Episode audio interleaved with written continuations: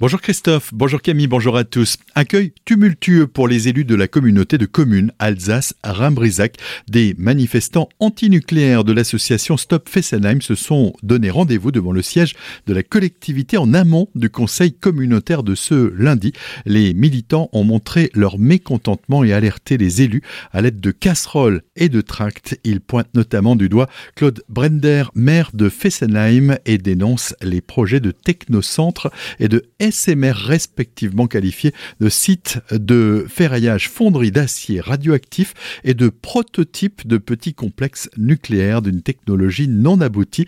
Gérard Hugues, président de la communauté de communes Alsace-Rhin-Brisac, évoque la position de la collectivité à ce sujet. On a plusieurs positions là-dessus. Hein. Donc il y a une position sur le technocentre où effectivement d'abord hein, c'est pas une activité nucléaire, hein, c'est une activité de fusion. Donc là-dessus la communauté de communes n'y voit pas d'inconvénient, au contraire, c'est plutôt vertueux. Il faudra bien qu'on s'occupe à un moment des déchets. Et je parle bien des déchets très faiblement radioactifs. Parce qu'à un moment donné, sur les zones de stockage, on n'en aura plus. Donc euh, c'est plutôt vertueux de s'occuper et de remettre sur le marché ces océans. Pour l'autre projet qui était effectivement de créer un SMR, donc les fameux small reactors, les petits réacteurs, sur le site de la centrale nucléaire actuelle, je pense qu'on en saura plus quand le démantèlement aura vraiment commencé. Au sujet du conseil communautaire, le principal point à l'ordre du jour était l'aménagement d'une piste cyclable longue de près de 10 km sur la départementale 52 l'ex-route EDF qui longe les industries entre Folgelsheim et Balzenheim. Deux axes avec des vocations distinctes ont été évoqués. La demande est forte et elle vient des entreprises puisque de plus en plus de salariés vont travailler en vélo. C'est pour ça qu'on l'appelle un peu la piste économique. C'est une, piste qui relie à partir du rond-point de Vriglet, donc de Bissheim, jusqu'à Balzenheim pour permettre à tous les salariés d'aller dans les différentes usines le long de la bande Rhénane. Et ensuite, chaque fois avec une jonction vers les villages euh, concernés pour après rejoindre les autres pistes cyclables.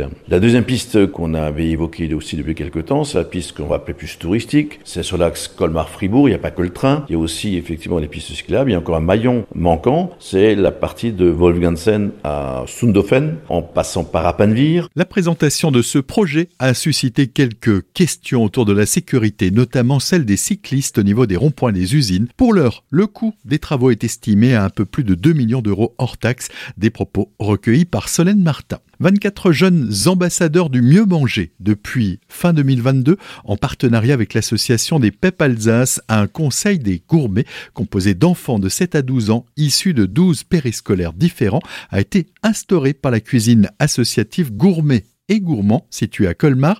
Pendant une année, les jeunes ont travaillé et livré des propositions pour une alimentation plus saine, bio et locale. Frédéric Turpin, directeur de la cuisine associative, en dit plus sur les réalisations de ces fameux ambassadeurs. Ils ont mis en place les systèmes de pesée sur le gaspillage alimentaire. Ils ont mis en place aussi un concours de cuisine. Ils nous ont transmis des recettes qu'on a réalisées sur une semaine. Ils expliquent à leurs petits camarades à table pourquoi il faut manger des légumes, pourquoi il faut goûter, pourquoi il faut avoir une vision un peu plus large que de se dire voilà je n'aime pas. Ils sont leurs propres acteurs. Alors ils sont coachés entre guillemets par euh, la maîtresse de maison et l'animateur de leur site périscolaire, mais on leur laisse une grande liberté et c'est vraiment eux qui donnent toute l'impulsion et qui sont acteurs, qui sont ambassadeurs. Leur premier mandat touchant à sa fin une journée particulière leur est dédiée. Aujourd'hui, les enfants vont entre autres bénéficier d'une visite de la cuisine associative, participer à une plantation d'herbes aromatiques, à divers ateliers ou encore dégustation. Colmar Agglomération compte bien développer son biopôle, une structure qui s'intéresse à la bioéconomie, l'agro-environnement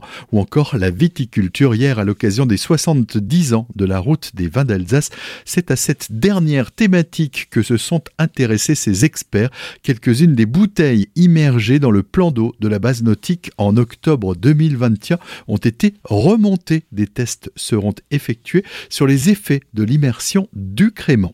On reste à Colmar qui accueille pour la toute première fois ce vendredi le départ de l'Ultra Trail des Chevaliers, course phare de 175 km du Trail Alsace Grand Est by UTMB pour patienter jusqu'au départ de la course à 20h. Un espace convivial est installé sur la place Rap de midi jusqu'à 21h.